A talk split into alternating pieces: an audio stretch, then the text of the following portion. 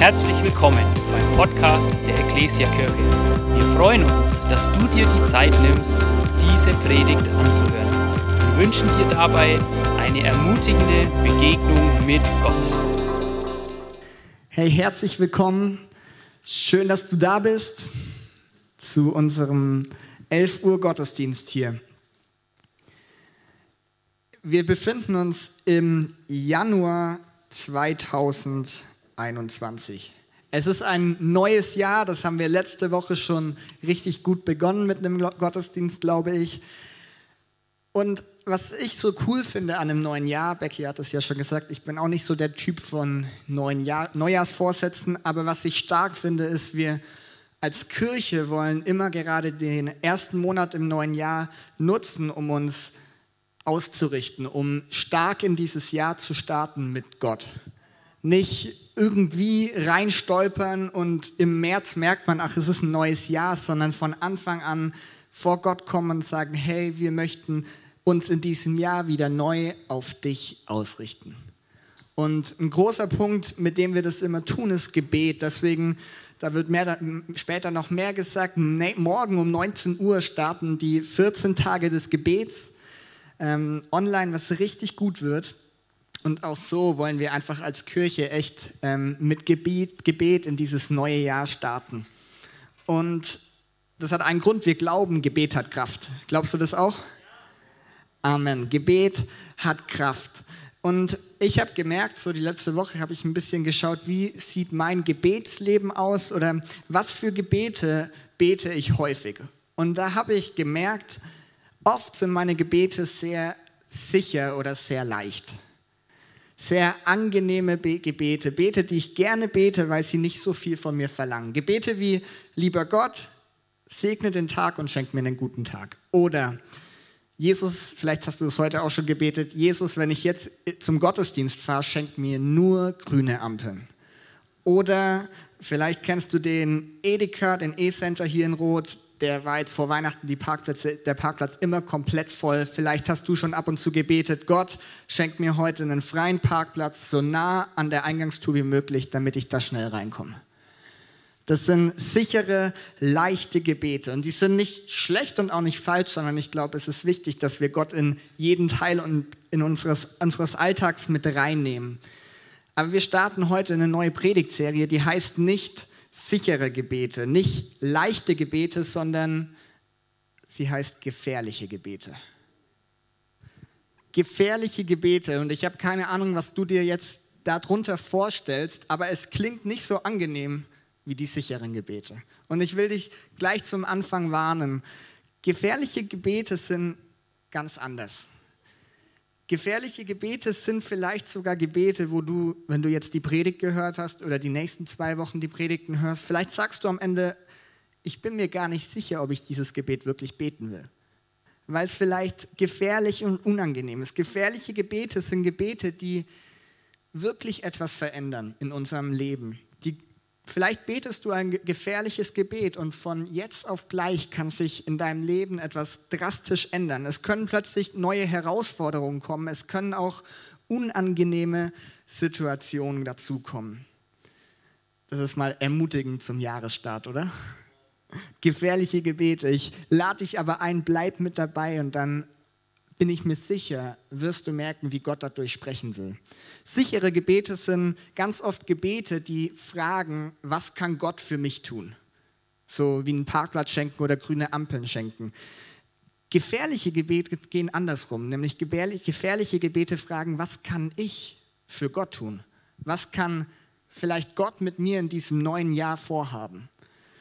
Und wir werden drei verschiedene Gebete anschauen, die wir auch in der Bibel, im Alten und im Neuen Testament finden.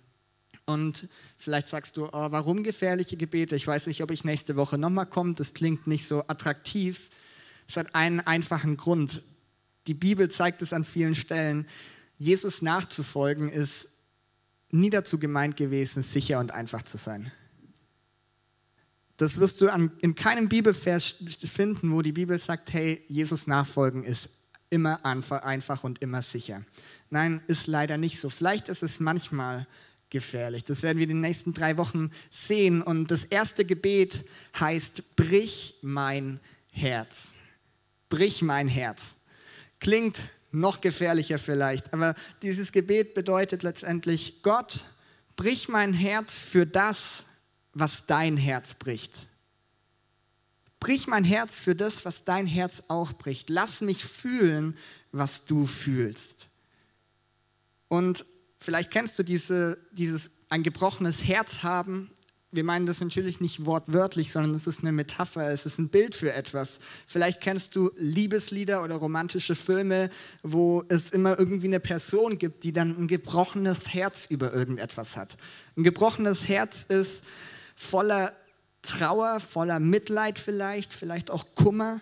Ein zerbrochenes Herz hat man meistens dann, wenn du von einer Sache so stark angerührt wirst, dass es dich selber irgendwie belastet, dass es dich vielleicht sogar selbst schmerzt und dass, dass dich eine Sache nicht kalt lässt. Ein gebrochenes Herz hat man, wenn, wenn man vielleicht über eine Sache leidet oder mit jemandem mitleidet. Dann sagen wir, man hat ein gebrochenes Herz.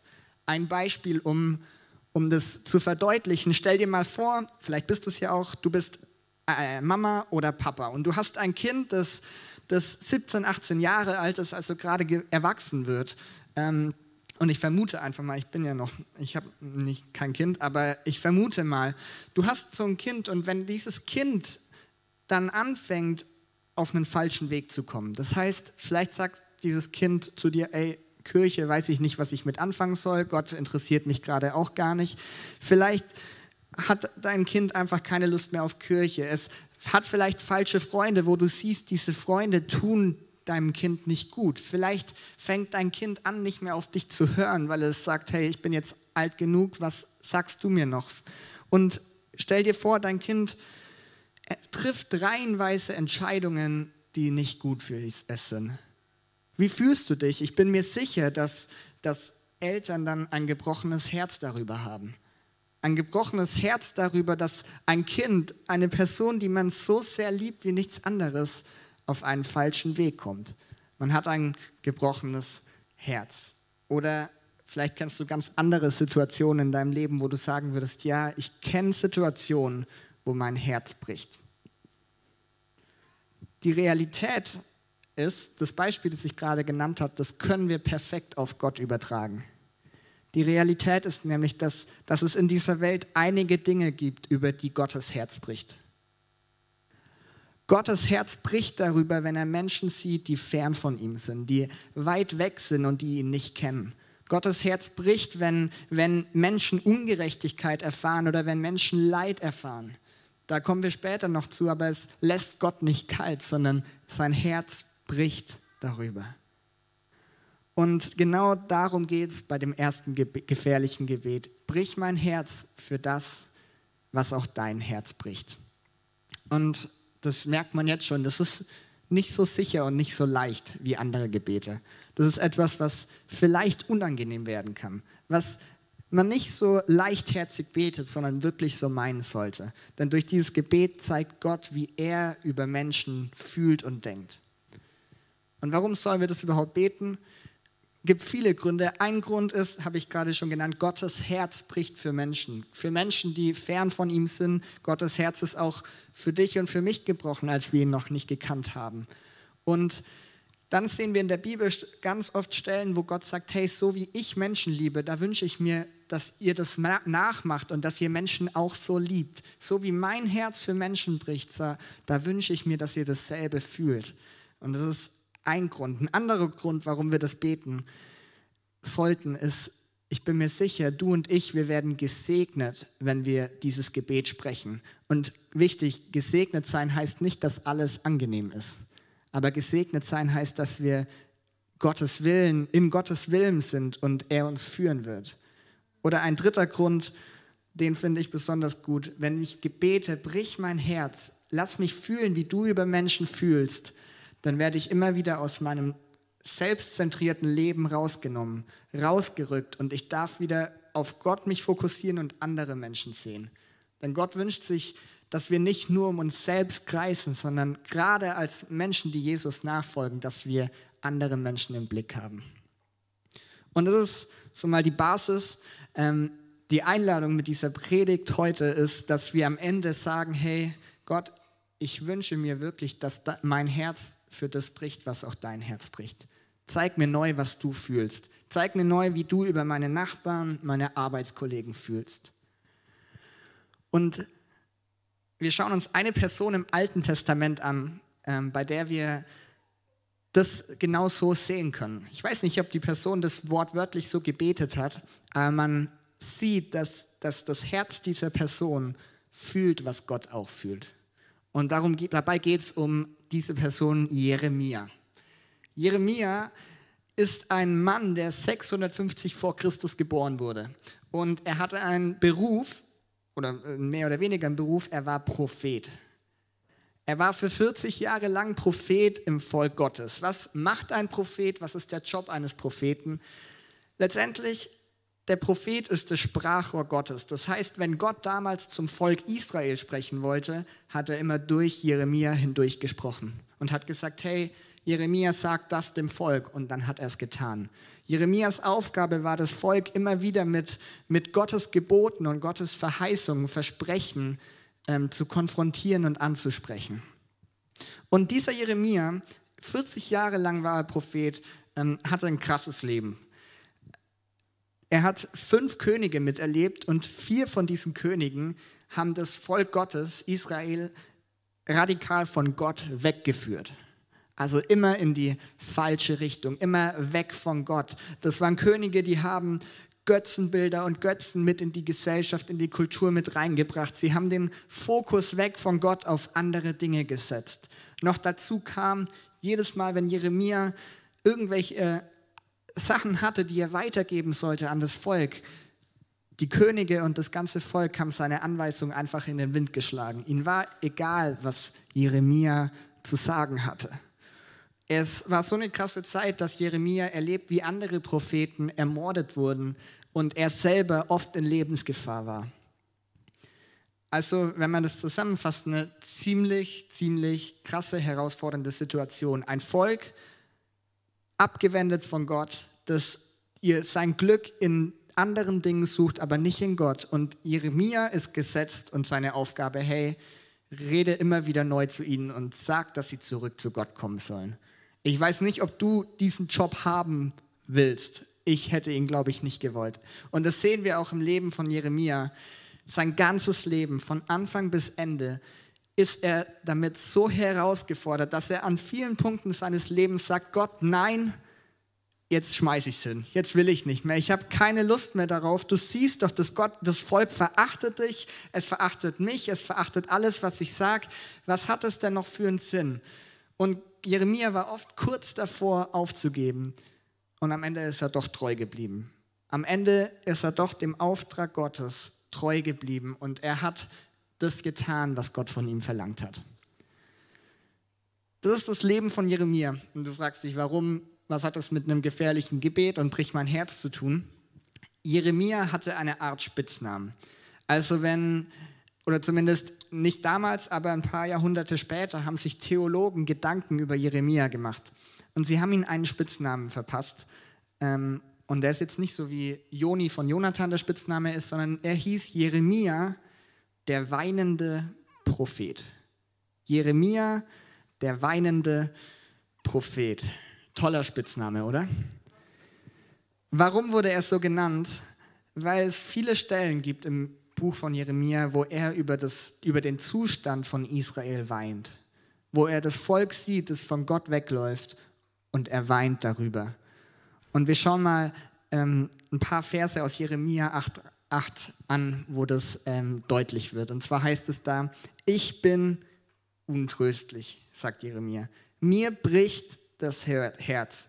Hör doch, laut ist das Weinen meines Volkes, aus einem weit entfernten Land zu hören. Hat der Herr Jerusalem verlassen? fragen die Menschen. Regiert der König nicht mehr in der Stadt? Dann sagt Gott, Warum haben sie mit ihren geschnitzten Götzenbildern und ihren wertlosen Göttern meinen Zorn herausgefordert? Und Jeremia spricht nochmal, die Ernte ist eingebracht, der Sommer ist vorüber, klagen die Menschen, aber wir wurden nicht gerettet. Ich, bin am Boden zerstört, weil ich den Zusammenbruch meines Volkes mit ansehen muss. Trauer erfüllt mich. Ich bin starr vor Entsetzen. Krasse Worte von einem Propheten Gottes, oder? Jeremia sagt hier in diesen paar Versen, ich bin untröstlich. Mir bricht das Herz. Ich bin am Boden zerstört, Trauer erfüllt mich und ich bin starr vor Entsetzen. Es gibt einen sehr guten Einblick darin, wie Jeremia sich damals gefühlt haben muss. In seiner Aufgabe, in seinem Auftrag als Prophet. Und man fragt sich, warum? Warum war das für Jeremia so krass? Warum hat das so an ihm genagt? Die Antwort ist, weil Jeremias Herz für das brach, was auch Gottes Herz brach. Weil Jeremia, wenn er das Volk Israel angeschaut hat, gefühlt hat, was Gott auch fühlt. Es hat Gott geschmerzt, dass, dass diese Menschen andere Götter anbeten. Es hat ihn geschmerzt, dass diese Menschen vor ihm weglaufen, dass sie nichts von ihm wissen wollen. Und das spiegelt sich in Jeremia wieder. In Jeremia spiegelt sich wieder, wie, wie Gott über das Volk gedacht hat, wie sein Herz brach. Und ich will hier kurz einhaken, weil so herausfordernd und negativ das alles erstmal klingen mag, gibt es hier auch eine richtig coole Sache. Und zwar, vielleicht kennst du Menschen oder Gespräche mit Menschen, die, die behaupten, hey, Gott sind die Menschen doch voll egal. Gott ist doch egal, wie es dem Menschen geht. Ähm, der ist ganz weit weg, hat überhaupt keine Ahnung, was hier auf der Erde abläuft. Und ich finde, das ist so eine gute Stelle, wo wir sehen, Gott ist nicht kaltherzig, Gott ist nicht unberührt, wenn Menschen ihr Leben gegen die Wand fahren. Gott ist nicht unberührt, wenn Menschen fern von ihm sind, wenn Menschen Ungerechtigkeit oder Leid erleben, sondern Gottes Herz bricht darüber. Gott ist nicht gefühllos, sondern er fühlt etwas und seine Sehnsucht ist, dass Menschen zu ihm zurückkommen. Es ist nicht kaltherzig, sondern er ist voller Mitleid. Er ist voller Mitleid für Menschen. Das haben wir, wir haben vor ein paar Wochen Weihnachten gefeiert und in der Predigt ging es darum, Jesus ist als Retter auf diese Erde gekommen. Warum ist das überhaupt passiert? Weil Gottes Herz über uns Menschen zerbrach und er hat gesagt, hey, wir, diese Menschen brauchen einen Retter. Gottes Herz bricht. Und wenn wir zurück ins Jahr 2021 gehen, sind wir heute in einer ganz anderen Zeit. Wir schlagen uns mit ganz anderen Herausforderungen als, rum, rum als damals vielleicht und man kann es vielleicht die Zeit nicht vergleichen und doch gibt es wahrscheinlich Ähnlichkeiten und Parallelen. Nämlich, auch heute sind wir in einer Zeit, wo ganz viele Menschen weit weg von Gott sind. Auch heute sind wir in einer Zeit, wo Menschen Ungerechtigkeit und Leid erleben. Auch heute gibt es noch viele Menschen in deinem und meinem Umfeld, über die Gottes Herz bricht. Vielleicht hast du, ähm, vielleicht hast du einen Nachbarn, der seinen Lebenssinn alleine in Geld, Macht und Ansehen sucht, der alles darauf fokussiert und denkt, dadurch wird er wirklich glücklich. Gottes Herz bricht über diese Person. Warum? Weil Gott weiß, davon wird er nie wirklich glücklich werden. Vielleicht hast du ein Familienmitglied, das irgendeine schwere Krankheit hat. Gottes Herz bricht darüber. Gott leidet mit. Vielleicht hast du ähm, einen Arbeitskollegen, der, den du den, den du schon ein bisschen länger kennst und du merkst gerade so die letzten Monate mit Corona, dieser Mensch ist alleine und einsam, er ist zu Hause, er hat keine Kontakte und er verliert sich oder versinkt in dieser Einsamkeit. Gottes Herz bricht darüber. Gottes Herz bricht darüber, wenn Menschen fern von ihm sind und solche Situationen erfahren. Es gibt so viele Menschen, so viel Leid in dieser Welt und Gottes Herz bleibt nicht unberührt, sondern Gottes Herz bricht. Und die Frage, die, die ich mir die Woche ganz oft neu gestellt habe und die ich dir auch stellen will und mitgeben will, ist die Frage, wie oft bricht mein Herz darüber? Wie oft bricht mein Herz über die Dinge, die Gott nicht unberührt lassen? Weil ein Paradebeispiel, an das ich immer denken muss, ist folgendes, wenn ich vor Corona in Nürnberg oder in Frankfurt in irgendeiner größeren Stadt unterwegs war gibt es ja oft dann Fußgängerpassagen, die dann voll mit Menschen sind und da läufst du dann entlang und du, wenn du hinschaust, siehst du links und rechts so vor den ähm, Schaukästen wahrscheinlich oder vor den Läden oft Menschen, die am Boden sitzen oder liegen, die obdachlos sind, die, auch wenn du sie nicht kennst, kannst du schnell erkennen, dass sie eine schreckliche Phase in ihrem Leben haben. Menschen, die vielleicht kein Dach über dem Kopf haben, Menschen, die kein Geld haben, die hungern ich weiß nicht was noch, Menschen, denen es nicht gut geht. Und ich habe mich dabei ertappt oder habe mich damals immer wieder dabei ertappt, wie ich durch so eine Fußgängerpassage laufe und wie ich plötzlich so meinen Tunnelblick anschalte und nicht mehr nach links und rechts schaue, sondern eigentlich nur noch durchkommen will. Und nicht nach links oder rechts zu den Menschen schaue, die, die in Not sind, die die Leid erfahren haben, die Schmerzen haben, Menschen, die vielleicht von Gott weit weg sind und ihn so sehr bräuchten. Ich habe gemerkt, mein Herz ist oft hart gewesen und es ist nicht mehr darüber zerbrochen. Und vielleicht, wenn du so Situationen durch, im Kopf nochmal durchlebst, vielleicht merkst du, hey, stimmt, mein Herz war oft gefühllos und taub gegenüber Menschen, über denen Gottes Herz eigentlich zerbricht. Und deswegen haben wir diese, dieses, dieses Herz wieder über dieser Welt zerbricht, die Gott so sehr liebt. Das haben wir an Weihnachten gehört, das sehen wir bei einem Jeremia an so vielen Stellen. Gott hat eine riesige Leidenschaft für Menschen. Gott liebt Menschen, Gott liebt dich und er liebt mich. Er hat eine leidenschaftliche Liebe und er wünscht sich, dass wir dass wir unser Herz immer wieder neu öffnen, unsere Routine, unsere Agenda unterbrechen, um diese Liebe wieder selbst zu fühlen, um das, was Gott fühlt, auch wieder zu fühlen. Brich mein Herz, Gott, für das, was dein Herz bricht. Und das Lustige ist, Jeremia, der weinende Prophet.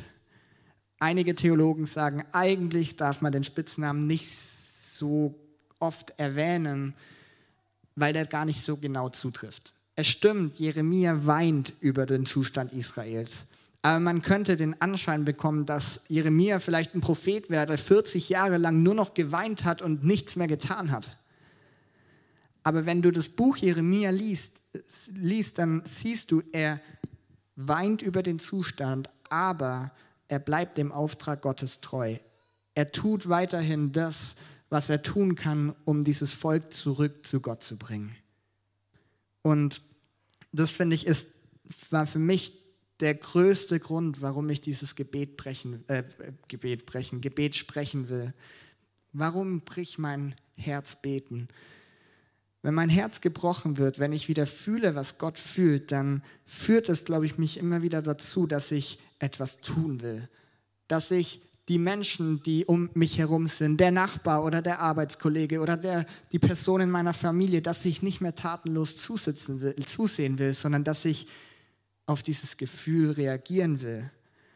Und es kommt ähm, nächste Woche ein Buch raus über, über, die, über den Vers, über die Jahreslosung. Und dieser Buchtitel passt so gut ähm, zu dem Gedanken, den ich gerade genannt habe. Und zwar heißt das Buch, wer fühlt, was er sieht der tut, was er kann. Wer fühlt, was er sieht, der tut, was er kann. Was bedeutet das? Hier sind zwei Teile drin. Der erste Teil ist, wer fühlt, was er sieht. Und letztendlich ist genau das, was wir mit Brich mein Herz gebeten machen. Wenn ich bete, Gott, brich mein Herz, zeig mir wieder, wie du fühlst, dann laufe ich durch mein Leben und ich sehe Menschen, aber ich sehe sie nicht nur, sondern ich fühle auch was Gott fühlt. Weil ich merke, oft sehe ich Menschen in meinem Umfeld, meine Nachbarn, die Jesus nicht kennen und ich sehe sie und das war's. Aber ich wünsche, dass ich sie sehe und fühle, was Gott fühlt. Dass ich nicht kaltherzig bin, sondern sie sehe und mein Herz darüber zerbricht, dass sie Jesus noch nicht kennen. Und das ist der erste Teil, wer fühlt, was er sieht. Und den zweiten Punkt finde ich so gut, der tut, was er kann wenn mein Herz dann gebrochen wird über diese Menschen, über das, was Gott auch fühlt, dann lässt es nicht, mich, mich nicht mehr ruhig, sondern ich will etwas tun. Ich will diesem Nachbarn doch was erzählen von Jesus. Ich will ihm doch was Gutes tun. Ich will ihm eine gute Tat tun. Ich will irgendwie zeigen, dass Jesus da ist und dass er ihn liebt. egal ob mit Worten oder Taten. Und ich glaube, gerade dafür ist das Brich mein Herzgebet so gut, weil wir wieder sehen, wie Gott Menschen sieht und darüber denkt. Und es war bei Jeremia so, aber es gibt ganz viele Beispiele in der Bibel. Ein David. Es gibt die Geschichte David gegen Goliath im Alten Testament. Weltbekannt kennen Menschen, die auch nicht in Kirche sind. Und da ist es ja so, das Volk Israel kämpft gegen die Philister und die Philister haben diesen riesen Goliath, also ein riesiger Mann. Und er fordert die Israeliten aus, auch heraus, schickt einen, der gegen mich kämpft und, ähm, und so weiter. Und dann sehen wir, das Volk Israel steht da und sie trauen sich nichts zu machen, weil sie so Angst vor diesem Goliath haben. Dann kommt dieser Teenager-Junge David her, der eigentlich nur Essen für seine Brüder bringen sollte. Und er kriegt mit, was da abgeht. Er hört, wie dieser Goliath, dieser Philister, Gott verachtet, wie er Gottes Volk verachtet. Und wir wissen, wie die Geschichte endet. David, der jüngste von den ganzen Israeliten, nimmt allen Mut zusammen, kämpft gegen Goliath und gewinnt gegen ihn mit der Steinschleuder. Warum? Weil sein Herz über das zerbrach, was Gottes Herz brach. Jeremia, äh, Jeremia sage ich schon, David hat es mitgekriegt und gehört und es hat sein Herz zerbrochen, dass da ein, ein einziger Mann das ganze Volk Gottes und Gott ver, verspottet und verachtet. Und weil er gefühlt hat, was er gesehen hat, hat er getan, was er konnte und Gott hat ihn gebraucht. Das sehen wir bei einem Nehemia, wenn du seine Geschichte liest, auch wie sein Herz darüber brach, was Gottes Herz brach. Und ein Beispiel nicht aus der Bibel, Mutter Teresa, was ganz anderes. Mutter Teresa kennen wir, weil sie in Indien viele Waisenhäuser errichtet hat und so vielen Menschen geholfen hat. Wie ist das passiert? 1946 ist Mutter Teresa in Kalkutta mit äh, irgendeinem Fahrzeug unterwegs gewesen und sie hat gesehen, wie um sie herum überall Menschen sind, die extrem arm sind. Die Ärmsten der Armen in Indien, hat sie gesagt. Und sie sieht diese Menschen, sie sieht den Zustand, in dem die Menschen leben. Und sie sagt, das kann so nicht sein. Und sie fängt an, etwas dagegen zu tun. Sie fängt an, Waisenhäuser zu errichten, um diesen Menschen zu helfen. Warum hat sie das getan? Diese Frau hatte eine Begegnung mit Jesus und ich bin mir sicher, ihr Herz zerbrach über das, was auch Gottes Herz brach. Als sie die Ärmsten der Armen gesehen hat, hat sie gefühlt, was Gott auch fühlt. Und sie hat gefühlt, diese Menschen brauchen Hilfe. Sie brauchen Hoffnung und Rettung und sie hat getan, was sie tun konnte. Und es gibt so viele mehr Menschen, wo man, die man als Beispiele nehmen könnte. So viele Menschen, wo wir sehen, ihr Herz wird gebrochen für das, was Gottes Herz bricht. Und dann fangen sie an zu tun, was sie können. Und ich finde es persönlich motivierend zu hören und das inspiriert mich. Aber ich bin mir auch genauso sicher, es war nicht leicht für die Menschen. Es war nicht leicht für einen Jeremia, für einen David, für Mutter Teresa, für Nehemia, für wen sonst. Das waren keine angenehmen, leichten, sichere Unternehmungen, die sie da angestellt haben. Im Gegenteil, es war vielleicht oft gefährlich. Bei einem David, das war eine gefährliche Situation, aber das gebrochene Herz hat ihn dorthin bewegt. Das waren Situationen für die Leute, die waren wahrscheinlich mit Schmerzen verbunden, mit vielleicht innerlichen Schmerzen, mit Herzschmerz, weil sie so viel Trauer vielleicht über Menschen oder Situationen hatten. Aber Gott hat diese Menschen gebraucht und ich bin mir sicher, er hat diese Menschen auch gesegnet. Was würde passieren, wenn mein, wenn dein Herz für das brechen würde, was Gottes Herz bricht? Was würde passieren, wenn mein Herz für die Menschen in meinem Umfeld brechen würde? Was würde ich vielleicht tun, was ich sonst nicht tue? Ich habe eine letzte Bibelstelle noch zum Abschluss. Und zwar eine Geschichte von Jesus und einem Gesetzeslehrer. Dieser Gesetzeslehrer fragt Jesus, was muss ich tun, um ewiges Leben zu bekommen? Und Jesus sagt, liebe Gott, liebe dich und liebe deinen Nächsten. Und der Gesetzeslehrer fragt dann, hey, was heißt es, meine Nächsten zu lieben? Wer ist mein Nächster? Und dann erzählt Jesus eine Geschichte, die lesen wir auch gleich, die wir heute als Gleichnis des barmherzigen Samariters kennen. Und die passt total gut zur Predigt von Benny von letzter Woche, zu der Jahreslosung. Und Jesus erzählt hier diese Geschichte. Ein Mann ging von Jerusalem nach Jericho hinunter. Unterwegs wurde er von Wegelagerern überfallen. Sie plünderten ihn bis aufs Hemd aus, schlugen ihn zusammen und ließen ihn halbtot liegen. Dann machten sie sich davon. Zufällig kam ein Priester denselben Weg herab. Er sah den Mann liegen, machte einen Bogen um ihn und ging weiter. Genauso verhielt sich ein Levit, der dort vorbeikam und den Mann liegen sah. Auch er machte einen Bogen um ihn und ging weiter. Schließlich kam ein Reisender aus Samarien dort vorbei. Als er den Mann sah, hatte er Mitleid mit ihm. Er ging zu ihm hin, goss Öl und Wein und seine goss Öl und Wein auf seine Wunden und verband sie. Dann setzte er ihn auf sein eigenes Reittier, brachte ihn in ein Gasthaus und versorgte ihn mit allem Nötigen. Am nächsten Morgen nahm er zwei Denare aus seinem Beutel und gab sie dem Wirt. Sorge für ihn, sagte er. Und, das soll, und sollte das Geld nicht ausreichen, werde ich dir den Rest bezahlen, wenn ich auf der Rückreise hier vorbeikomme. Situation, ein Mann auf einem Reiseweg wird zusammengeschlagen und liegt da und kann nichts mehr selber machen. Und dann laufen ein Priester, ein Levit und ein Samarier vorbei, ein Samariter. Priester und Leviten waren tiefgläubige Juden, Menschen, die Gottes Wort kannten, Menschen, die in die Synagoge gegangen sind.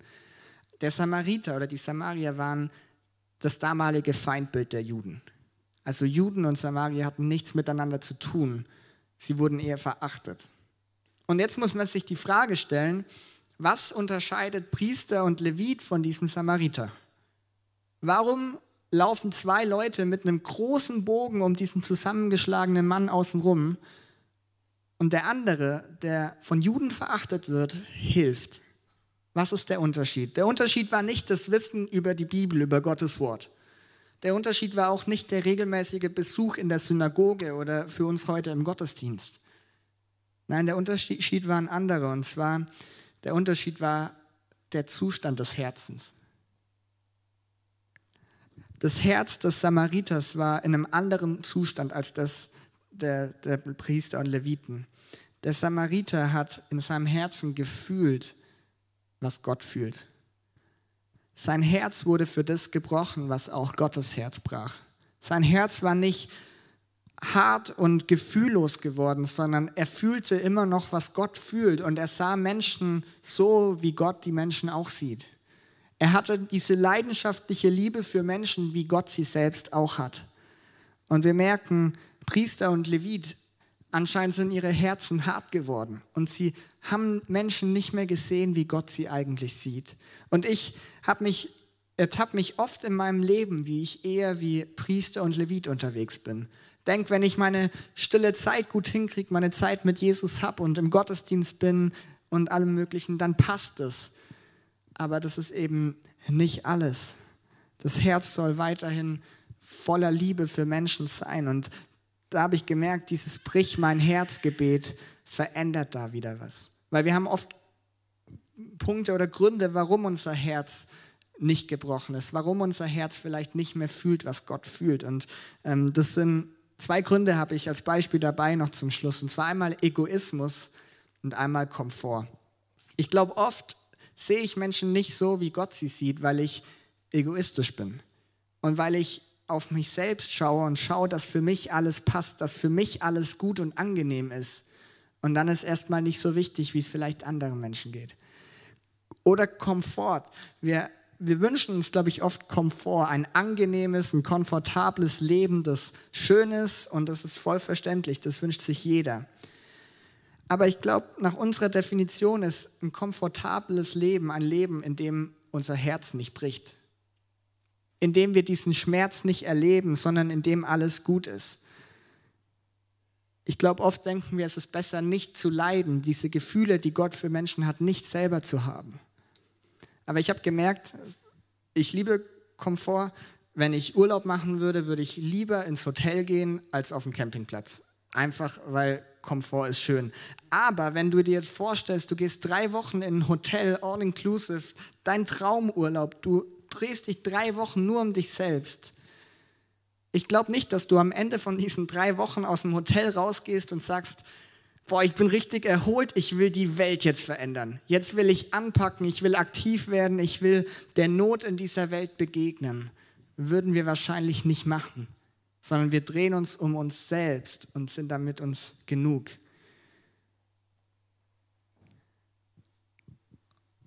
Und ich glaube, wenn wir beten, Gott bricht mein Herz für das, was dein Herz bricht, dann wird hier wieder was verändert. Ich werde aus diesem selbstzentrierten Leben rausgerückt. Ich, mein Herzenszustand wird wieder verändert. Es wird gebrochen. Das klingt, das ist vielleicht etwas, was mit Schmerz verbunden ist, was unangenehm ist. Aber ein gebrochenes Herz hilft uns immer, mehr wie Jesus zu werden.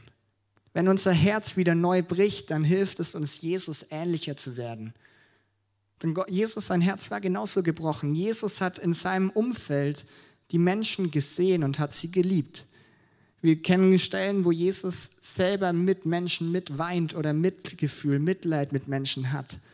Er war nicht kalt.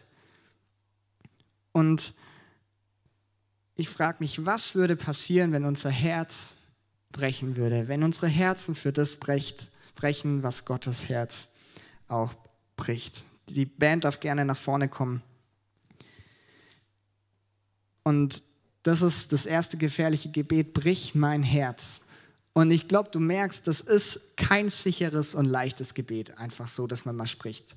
Sondern wenn du dieses Gebet sprichst, dann solltest du dir sicher sein und zu Gott sagen, ja, ich will wirklich fühlen, wie du fühlst. Ich möchte die Menschen hier in Rot oder in Hilpolstein wieder wahrnehmen, wie du sie auch wahrnimmst. Ich möchte diese leidenschaftliche Liebe wieder haben, um, um Licht zu sein, um etwas zu tun, um meinem Nachbarn, der Jesus nicht kennt, ein Licht zu sein und ihm zu helfen.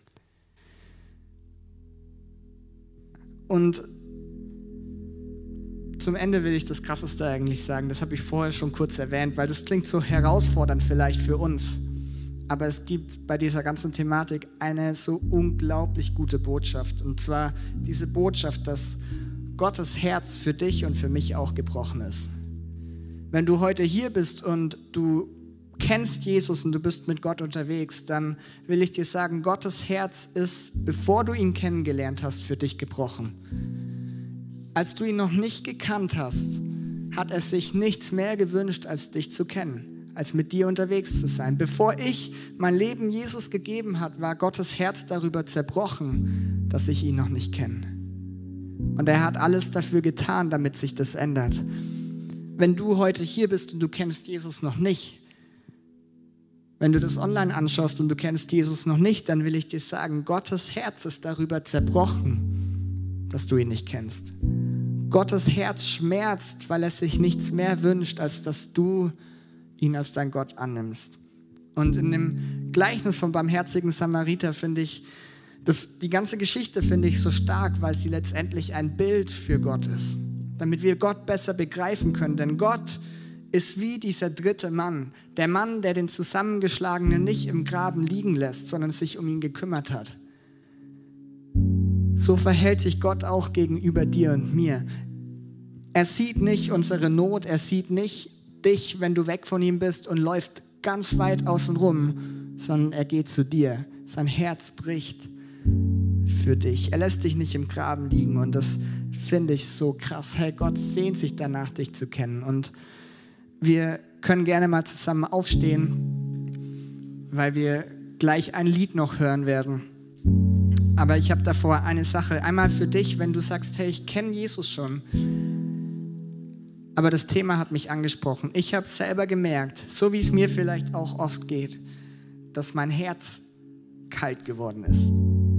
Dass mein Herz vielleicht nicht mehr über das bricht, was Gottes Herz bricht. Dass ich vielleicht Gottes Ferne oder Not oder Leid sehe, aber es lässt mich kalt. Und vielleicht merkst du, dieses Gebet, brich mein Herz, das muss ich mal wieder beten. Oder ich will es mal wieder beten. Dann will ich dich dazu ermutigen. Gefährliche Gebete sind keine Gebete, die wir einmal beten und dann hat sich das erledigt. Sondern es sind Gebete, die wir, glaube ich, immer wieder beten dürfen. Jeden Tag neu, jede Woche aufs Neue. Gott, brich mein Herz, zeig mir immer mehr, wie du fühlst. Und dazu will ich dich einladen, wenn du sagst, ja, das will ich tun, dann mach das ab heute und fang es an nächste Woche. Nimm es in deine Gebetszeit mit rein. Brich, bete, brich mein Herz. Und das kannst du auch gleich während dem Lied machen, das wir hören werden. In der Bridge wird eine Zeile gesungen, die heißt, lass mich fühlen, was dein Herz bricht. Und ich glaube, das Lied ist so gut dazu da, einfach die Möglichkeit zu nehmen und vor Gott zu kommen, wenn wir eh nicht mitsingen können, zu sagen, Gott, du siehst, wo mein Herz hart ist, wo ich vielleicht gefühllos bin. Ich bete, brich mein Herz neu für das, was dein Herz bricht. Und das wollen wir gleich tun und davor noch eine Frage, und zwar für dich, wenn du Gott noch nicht kennst, wenn du vielleicht gedacht hast, dieser Gott ist doch so kaltherzig und so weit weg und keine Ahnung was. Für dich, wenn du Jesus noch nicht kennst und dein Leben noch nicht mit ihm zusammenbringst, dann will ich dir sagen, es ist so gut, dass du hier bist oder dass du online eingeschaltet hast, weil du jetzt die Möglichkeit hast, das zu ändern. Wir können mal die Augen schließen einfach um Privatsphäre zu haben. Und wenn du nämlich sagst, ich kenne diesen Gott nicht, aber ich wusste nicht, dass dieser Gott so eine Leidenschaft für Menschen hat. Ich wusste nicht, dass Gottes Herz für Menschen bricht und dass er sich nichts mehr wünscht, als dass ich ihn kennenlerne.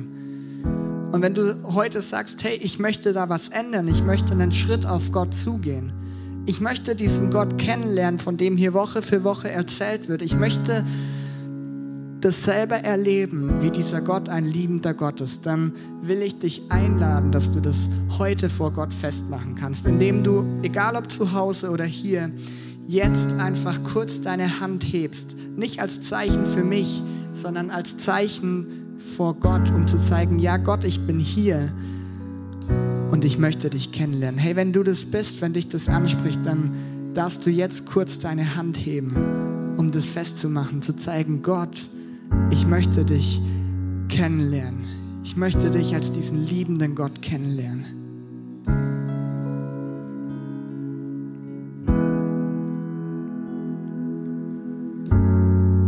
Jesus, wir danken dir, dass dein Herz für Menschen bricht, dass dein Herz für Menschen bricht, die dich nicht kennen, die Leid erleben, Ungerechtigkeit erleben. Und ich danke dir für jede Hand, die jetzt hier vor Ort oder zu Hause hochgegangen ist. Für Menschen, für Herzen, die gesagt haben, ich will dich kennenlernen. Ja, ich bete, dass, ja, ich bete, dass du sie segnest und dass sie erleben dürfen, wie gut du bist, wie voller Liebe du bist. Und ich möchte auch für jeden anderen beten, der heute Morgen vielleicht sagt, ja, mein Herz ist kalt geworden der Zustand meines Herzens ist vielleicht nicht mehr so, wie es sein sollte.